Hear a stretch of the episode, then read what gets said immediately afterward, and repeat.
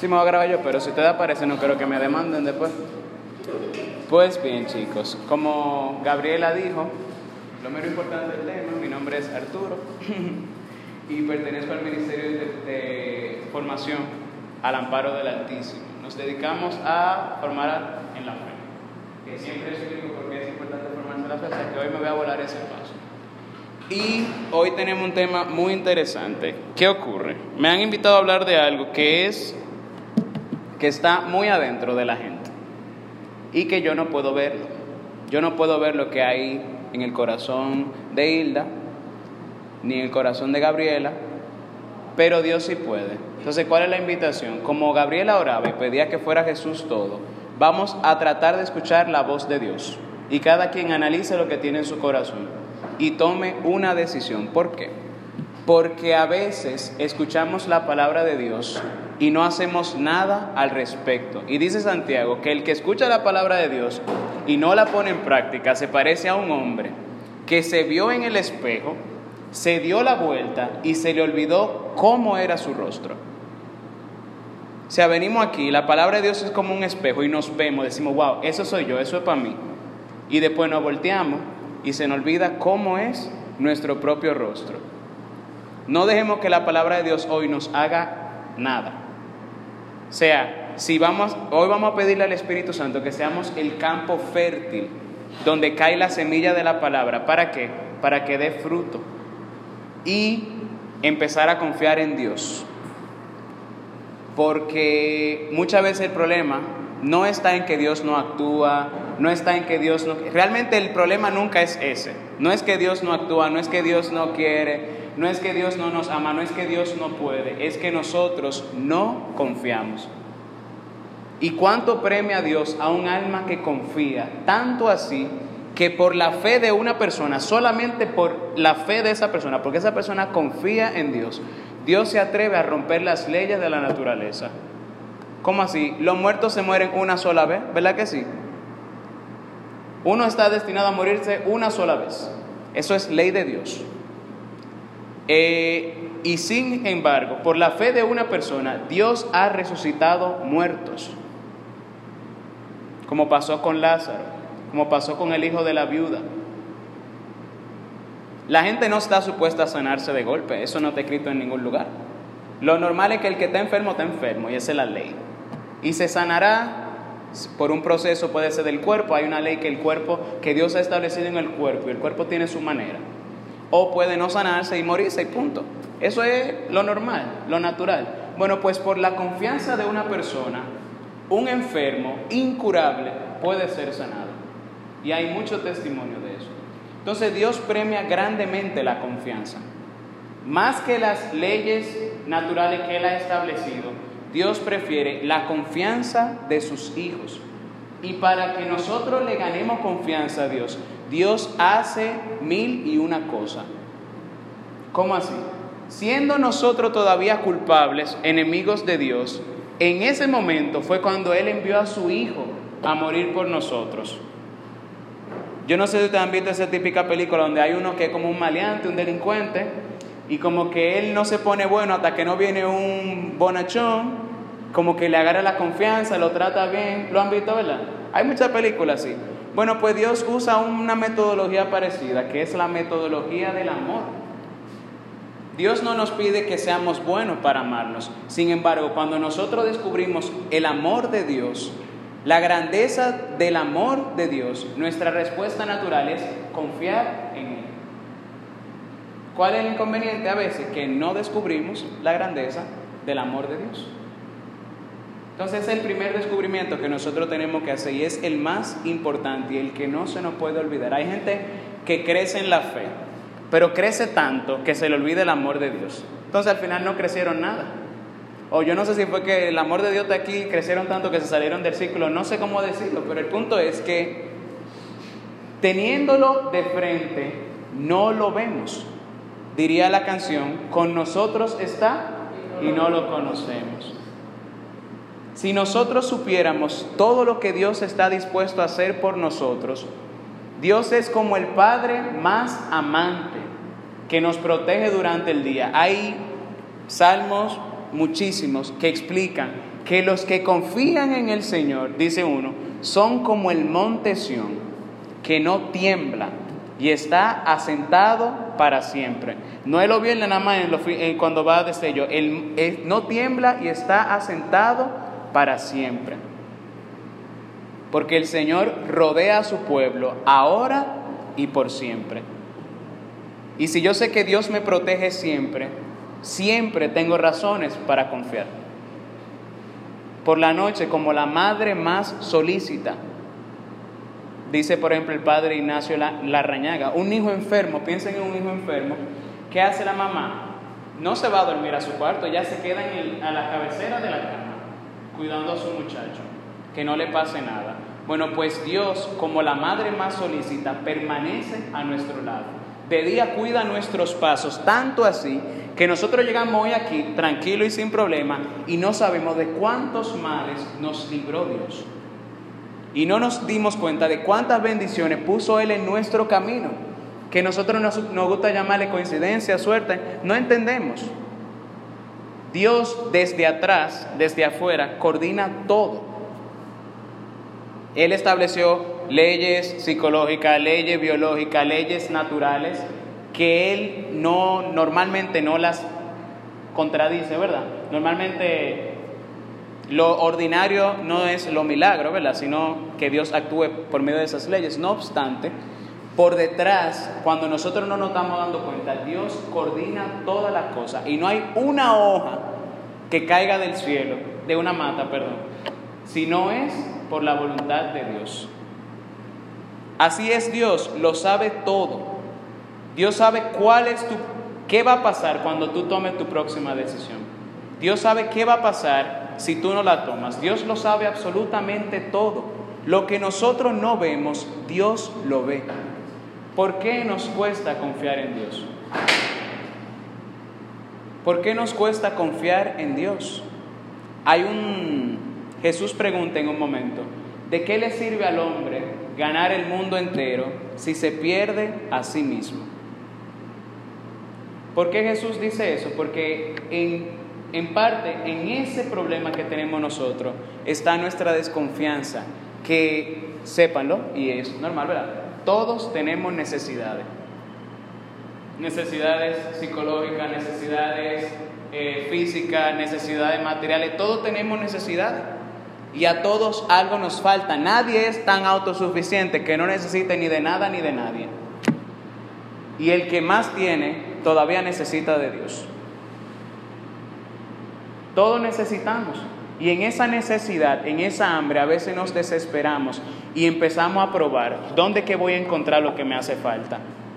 Muchas veces sabiendo que en un lugar, por ejemplo, que hay un agua que no nos sacia, que hay un agua que está sucia, el agua del pecado, el agua de los apegos desordenados. Y a veces bebemos de esa agua creyendo que nos vamos a saciar. Y a veces bebemos de esa agua sabiendo que no nos vamos a saciar. Y queremos que el mundo sea perfecto como yo quiero. Que pasen las cosas que yo quiero que pasen. Solo así nos sentimos tranquilos. Y aún pasando tal como nosotros esperábamos, no estamos satisfechos. Diría el padre Ignacio Larrañaga también, al que nada tiene y al que nada quiere tener, nada le puede turbar. Y esa es la pobreza de espíritu. Tenemos que empezar a confiar en Dios. Dios va a proveer todo lo que necesitamos. Si tú sales a buscarlo por tu lado, te vas a dejar de fijar en Dios que es el que da las cosas, y te vas a empezar a fijar en las cosas de Dios. Dice San Agustín, él tiene una oración que dice, tarde te amé, tarde te amé, hermosura tan antigua y tan nueva, tarde te amé, tú estabas dentro de mí y yo por fuera te buscaba, me lanzaba hacia las cosas que tú creaste y que sin ti no subsistirían. Oigan eso, señores, nosotros andamos buscando a Dios afuera, andamos buscando nuestra felicidad afuera, estamos buscando la vida eterna afuera, en cosas que si no fueran porque Dios las creó, y porque Dios las mantiene, no existirían. Que pueden ser desde lo material, todo fue creado por Dios, y si no es porque Dios lo creó, no tuviera ahí, punto. Como puede ser lo afectivo, como puede ser otro ser humano, que si no fuera porque Dios lo creó, tampoco existiría. Entonces, ¿dónde está Dios? Dios es pasajero. Dios no puede ser pasajero. Y ese es nuestro problema, que nos apegamos a cosas que pasan. Y si lo que me da felicidad se acaba, mi felicidad tiene un fin. Y va a llegar pronto. ¿Cuándo? Pronto. No importa. Tarde o temprano. Va a llegar. Ahora, cuando yo pongo mi confianza en Dios y yo dejo que Dios sea el que sea la fuente de la que yo bebo, Dios se queja en el Antiguo Testamento y dice, ustedes me cambiaron a mi fuente de aguas vivas para hacerse cisternas agrietadas. ¿Cómo así? Las cisternas agrietadas no retienen el agua. Y nosotros nos hemos conformado con lo menos. Nos ponen delante lo más y lo menos. Y por no confiar en Dios, tomamos lo menos. Porque decimos, si yo tomo a Dios, ¿quién me va a dar esto? ¿Quién me va a dar lo otro? Si yo dejo, por ejemplo, ese pecado, ¿quién me va a hacer sentir así? Por decir algo. Si yo, cojo, si yo escojo a Dios, tenemos miedo y no confiamos en Él. Y no nos damos cuenta que la única persona que puede darnos eso y mucho más es Dios. Él lo dice, el que deja padre, madre, hijos, tierras, esposo, todo por mí recibirá cien veces eso con persecuciones y la vida eterna. Dios es rico, a Dios no le falta absolutamente nada. Nuestra actitud delante de Dios tiene que ser la actitud de un niño. El niño no tiene nada, no busca nada por sí mismo, lo que tiene lo tiene porque se lo han dado. Y al, ser un, al estar siempre en esa actitud de recibir, no teniendo nada, lo tiene todo. ¿Cuántas veces nosotros nos enfocamos en acaparar muchas cosas? En tener, eh, si no mucho dinero, muchas personas que no quieran, o mucho la atención de una persona, acaparar de a mucho. Y en ese mucho querer nos decepcionamos mucho también. El que se enfoca en Dios se enfoca en una sola cosa. Dice Jesús, te preocupas por tantas cosas cuando una sola es necesaria. María ha escogido la mejor parte y no se le quitará. Hablando de Marta y María. El que pone su mirada en Dios, el que pone su confianza en Dios, se enfoca en una sola cosa, pero es tan grande. Dios, al enfocarnos en Dios, nos enfocamos en todo. Al tener nuestro corazón puesto en Dios, lo tenemos puesto en todo. Sin embargo, Marta, por ejemplo, que tenía su corazón en tantas cosas, dice, tú te preocupas y te inquietas por tantas cosas. Y al final no puede hacerla toda, al final no puede tenerla toda, no puede cambiarla toda. Pero concéntrate en Dios y confía en Dios y vas a estar realmente en todo, porque Él es el todo. Dios es el todo. Dios es la fuente de todas las cosas. Y en Él, en Él está la vida. No, no vale de nada que salgamos buscando fuera de Dios. Seríamos como el hijo pródigo, que lo tenía todo en su casa. ¿Por qué a veces tenemos que llegar a ese punto?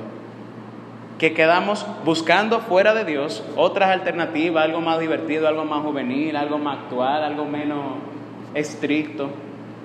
Terminamos queriendo, o sea, tan pobre que desearíamos comer la comida de los cerdos. O sea, nos conformamos con mendigar. Mendigar la atención, por ejemplo, de alguien. Mendigar cuántas personas no duran hora muerta en el trabajo. No es que lo necesitan.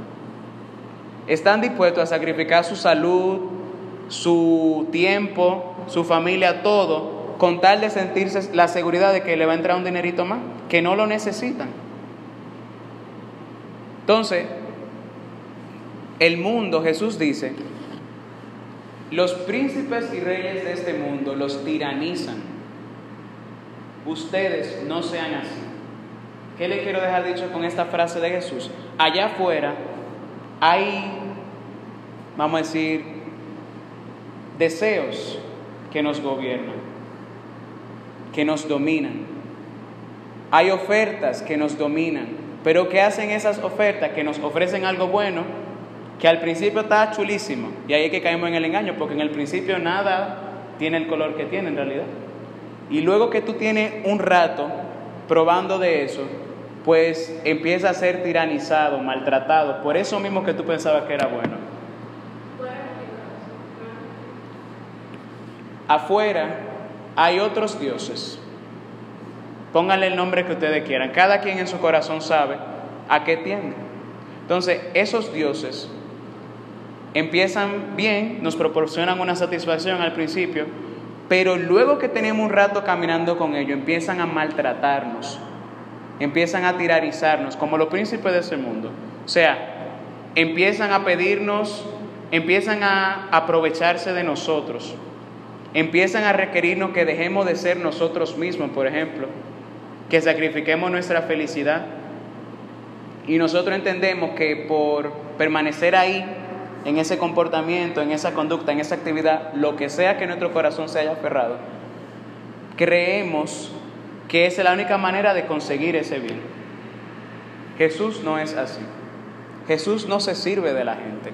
Diría el Papa Benedicto, XVI que no le tengamos miedo a darle todo a Jesús, porque Él no quita nada, sino que lo da todo.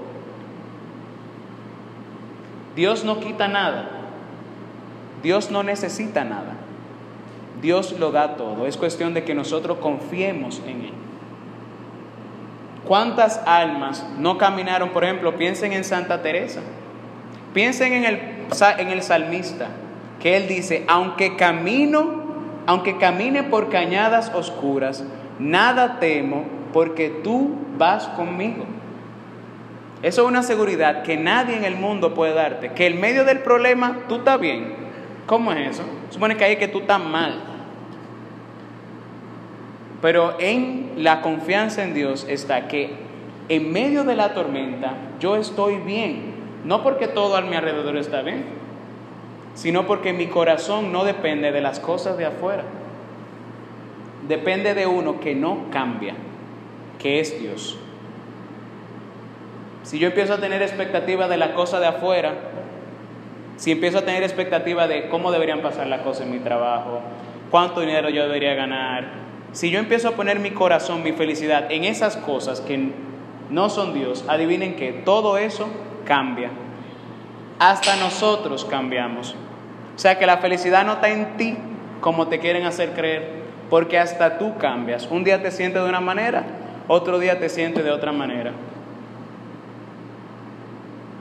Ni siquiera tú eres lo que exigimos del mundo. No somos perfectos nosotros tampoco ni hacemos las cosas que quisiéramos hacer siempre. Muchas veces hacemos el mal que no queremos y dejamos de hacer el bien que quisiéramos hacer. O sea que ni siquiera en nosotros podemos poner nuestra confianza. ¿A dónde vamos a mirar entonces? Si todo cambia, todo se pasa. Dios no se muda. Dios no cambia. Y si tu confianza está puesta en Dios, Puede venir el río, puede soplar el viento, y el que construye su casa sobre la roca no se derrumba. Porque su confianza, su esperanza, dice, diría San Pablo, yo sé bien en quién he puesto mi confianza. Incluso cuando nos sintamos abandonados, porque todo cristiano va a pasar por la cruz. Jesús en la cruz dijo, Dios mío, Dios mío, ¿por qué me has abandonado? No porque Dios lo haya dejado, pero todos tenemos ese momento en el que nos sentimos separados de Dios. Y sin embargo Jesús no perdió su confianza en el Padre. a veces sabiendo los planes de Dios, no sabemos Dios nos pide, camina por aquí, busca de esto, deja aquello. Sabemos en nuestra conciencia cuál es el llamado que Dios nos está haciendo. Y nos vemos en el momento de Jesús, en la agonía de Getsemaní, porque Jesús en ese momento tenía que tomar una decisión, si su voluntad o la voluntad del Padre.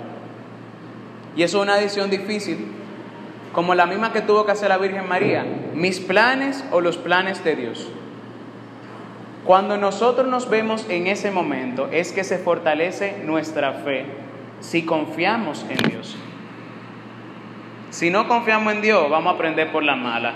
¿Por qué? Porque vamos a ver los malos resultados de no haber confiado en Dios, que siempre son lo mismo. Yo no sé si soy yo nada más el único que tiene historia donde yo digo, como quiera eso no es pecado, como quiera, que yo busco, encuentro una justificación para no confiar en Dios. Y todas terminan siempre en lo mismo. Nada ni nadie en mi experiencia fuera de Dios ha podido darme lo que me prometen. Al principio es genial. Y después viene la verdadera verdad. Ese punto, no lleguemos a ese punto que llegó el Hijo Pródigo, ese punto donde incluso nos sentimos que ya no somos nosotros. Porque de qué le sirve al hombre ganar el mundo entero si se pierde a sí mismo. Si se pierde su propia alma, ¿de qué le habrá servido? ¿Tienes lo que querías a cambio de qué? ¿A costa de todo lo otro? ¿Valía la pena realmente? Ese sacrificio que hicimos, ¿valía la pena? Cuando en Dios es gratis. Dios no nos cobra para amarnos. Solamente nos pide una cosa y lo voy a repetir, que confiemos en Él, que escuchemos su voz. A veces uno no se siente eh, cristianamente, ¿verdad? Uno no se siente con fe, uno no se siente con amor a Dios, uno no siente ganas de orar. ¿Qué nos exige la palabra de Dios en ese momento? ¿Qué nos invita a que confiemos? Hay gente que, el que tiene su confianza en sí mismo, dice, hoy yo no siento ganas de orar, yo no voy a orar. Ahora, el que tiene su confianza en Dios sabe que necesita orar, aunque no tenga ganas, y ora. Y por esa confianza es recompensado. Es como ir, como dice la carta a los hebreos, que Abraham creyó contra toda esperanza. Es como pensar, oye, después de que yo esté haciendo el plan de Dios, me está yendo mal. Si Dios me dice que me, quede, que me cambie de trabajo, me va mal. Si Dios me dice que con servicio en la iglesia me va mal, lo hago mal. Si Dios me dice que lo que sea, empezamos a experimentar como eso, como que todo va contracorriente. Pero hay que recordar algo importantísimo. Dios está detrás viendo lo que nosotros no estamos viendo. Dios está detrás coordinando todo lo otro que se sale de nuestra mano. Mírense la mano. Son chiquitas, ¿verdad? Ahí no cabe ni la vida de nosotros. No tenemos control real de las cosas. Cuando yo planeo mi día, adivinen qué, no depende solo de mí. Depende de que el tráfico le dé la gana, depende de que de muchas cosas. Y yo me puedo levantar y a los cinco minutos, mira, me enfermé. No depende de nosotros. Entonces, realmente vamos a hacer nuestro plan. Miren, cuando nosotros hacemos nuestro plan, nosotros agarramos este pedazo del mundo, que así, que lo vemos aquí, y hacemos todo nuestro cálculo. Esto va a salir así, esto va a salir así, esto va a salir así. Yo quiero hacer esto, esto es lo que me hace bien, esto es lo que me conviene. Cuando Dios hace su plan, Dios vio lo que pasó, lo que está pasando, lo que va a pasar y todo lo demás. Lo que no ha pasado, lo que si pasara, lo que si no pasara. Dios lo ve todo. Entonces, el camino de Dios es la forma inteligente de hacer las cosas, sencillamente. Dios tira los cálculos exactos y siempre da. es cuestión de que nosotros confiemos en Él, porque en, Dios incluso las cosas malas, todo obra para el bien de lo que Él ama.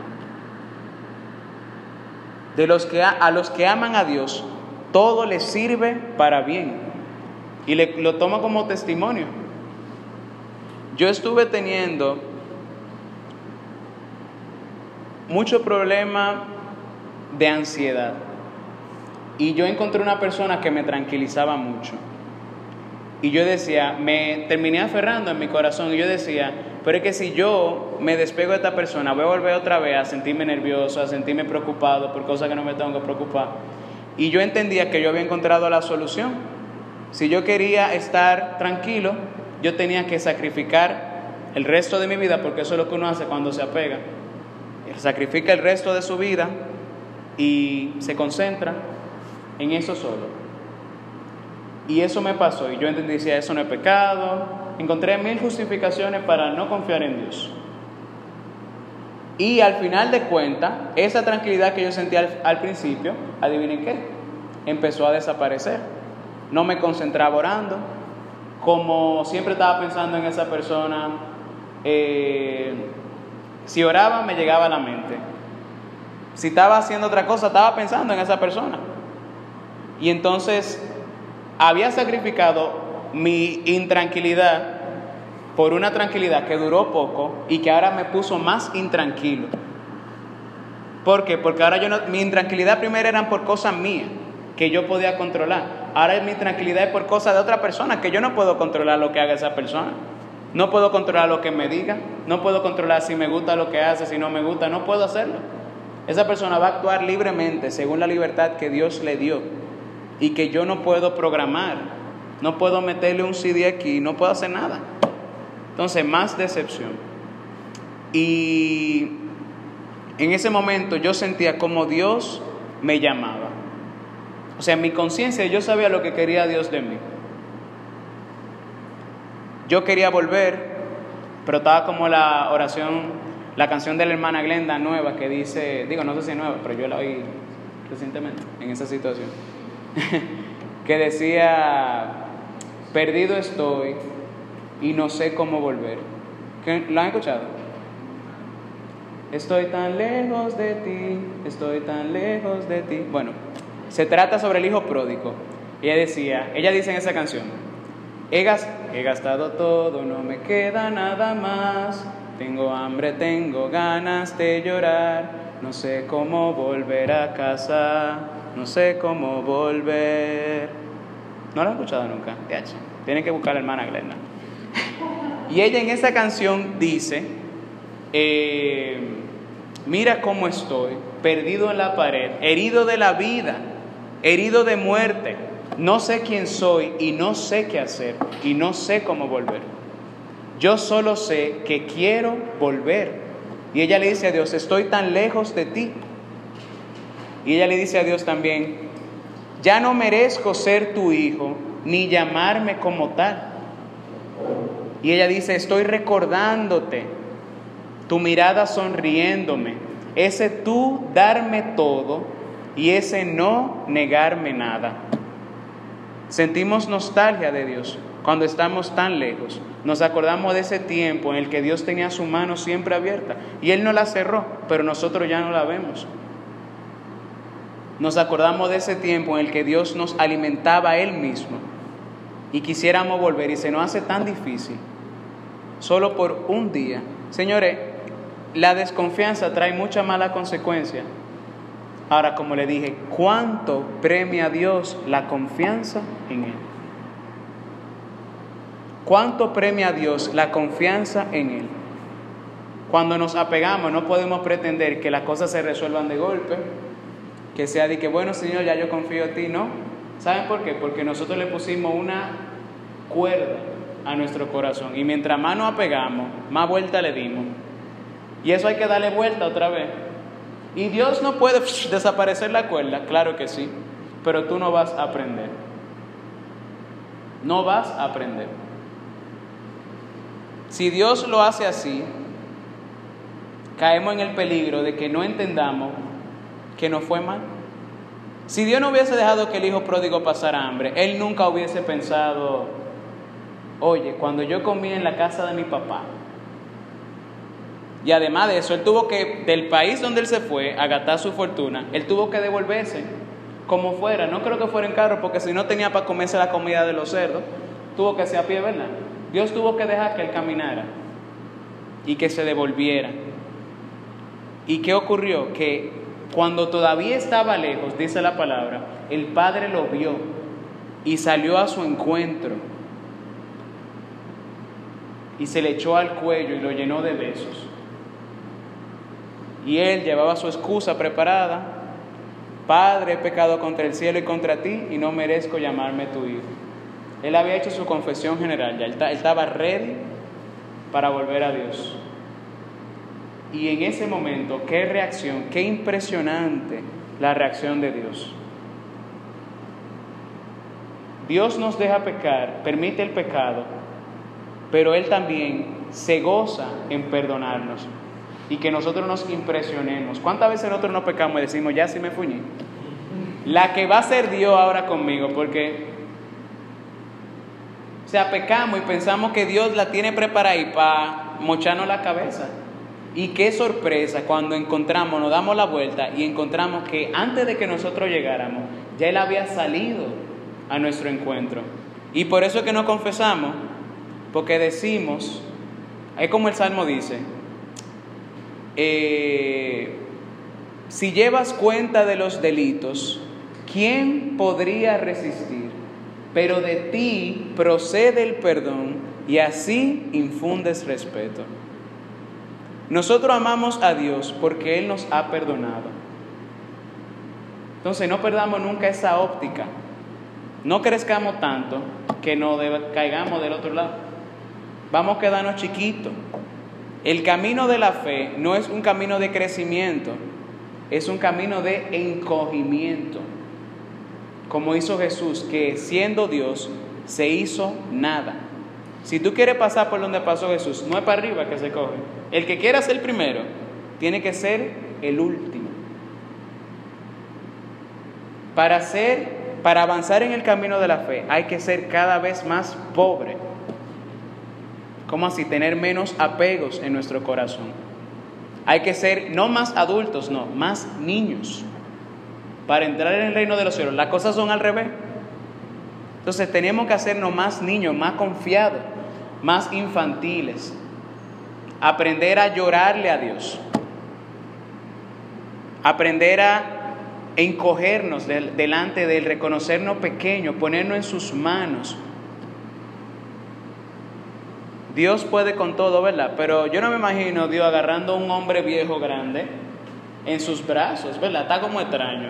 Yo creo que Él preferiría que cuando Él nos agarre en brazos nos encuentre como niños pequeños. No a Él que se le va a hacer incómodo, a nosotros. Porque nosotros, Él agarrando y nosotros queriendo caminar. Ahora, cuando somos pequeños en la fe, cuando somos humildes, cuando somos confiados, esa es la clave de la pequeñez espiritual, es ser confiado en Dios. Cuando somos así, entonces nosotros disfrutamos estar en sus brazos. Disfrutamos estar en sus brazos y vemos la consecuencia de haber confiado en Él. Y como dicen la palabra y muchísima verdad, tantos testimonios, nadie que ha puesto su confianza en Dios ha quedado defraudado. Ninguno de los que confió en Dios realmente quedó defraudado. Entonces, si tú buscas algo y no sabes dónde lo va a encontrar, ya deja de intentar por tu lado, confía en Dios. Que, que si yo pierdo tal cosa y Dios no tiene más para ti. Si la respuesta duda, no falta fe. Dios no tiene más de lo que tú puedas perder para ti. Dios tiene más, es asunto de confiar. Y la fe no es ver. Hay gente que dice, sí, cuando yo vea, yo voy a confiar. La fe no es ver, el que ve no tiene fe. Yo no tengo que tener fe en ustedes porque yo lo estoy viendo. La fe es creer en lo que no se ha visto. y esperar en las cosas que se nos han prometido. Y esperar no es dejar que el tiempo pase. Esperar es saber que lo que Dios ha dicho se va a cumplir. Eso es la esperanza. Hay gente que dice, sí, yo espero, eso no es esperanza. Ahora, cuando decimos yo espero en Dios, quiere decir que yo sé, yo no lo tengo, pero yo sé que los bienes de Dios van a venir. Y en ese hacernos pequeño, recordar lo más importante. No son los bienes materiales, no son, ni siquiera lo más importante es cómo yo me siento ahora, porque hasta eso cambia. Lo, más importante es que yo sepa, que yo esté seguro de que yo estoy en camino de salvación. Y si tu mano te hace pecar, mejor córtatela. Si el pie y te hace pecar, córtatelo. Si te hace pecar los ojos, sácatelo, dice Jesús. Si lo que tú haces te aleja de Dios, deja de hacerlo. Si donde tú vas te aleja de Dios, deja de ir allá. Si lo que tú ves te aleja de Dios, deja de verlo. Y confía en Dios. Pregúntale a Dios, Señor, ¿cuál es la otra alternativa? ¿Cómo vamos a conocer la voluntad de Dios? Eso es importante. Eso no es una voz que viene del cielo. Y aquí hay gente que esperando esa voz del cielo dice, Dios no me habla, Dios le habla a fulano, Dios le habla a fulana, Dios no me habla. El primer lugar donde habla Dios y donde no hay equivocación, porque díganme, si Anabel me viene a mí y me dice que Dios me dijo tal cosa, Anabel puede estar equivocada, ella puede estar lo más convencida que quiera, pero ella puede estar equivocada. Ahora, cuando yo escucho la palabra de Dios, ahí no hay equivocación. Miren que hasta yo muchas veces he tenido que reconstruir mi percepción de Dios. Porque yo decía, ven acá, Dios no es así. Y me encuentro con la palabra en, un momento y digo, oye, al final Dios si era así, ¿qué hago? ¿Me quedo con mi versión de Dios o acojo la versión de Dios de la palabra? La fe me lleva a coger la versión de Dios de la palabra. Entonces Dios no es necesariamente quien tú crees que es porque con nosotros está y no le conocemos. ¿Y cómo yo sé que no necesariamente es quien nosotros creemos? Porque si tuviéramos fe, si tuviéramos fe, le diríamos a la montaña, muévete, y la montaña se movería. Eso está en la palabra. Hay gente que dice que no, que eso es... Jesús dice que eso es así. Y Él lo demostró que Él tiene poder para hacer eso y mucho más. Entonces tenemos que tener esa fe que confía en que Dios puede hacerlo todo. Y si yo confío en ese Dios que puede hacerlo todo, y ese Dios está conmigo, ¿quién contra mí? ¿Quién contra mí? Diría San Pablo, ¿quién nos apartará del amor de Dios?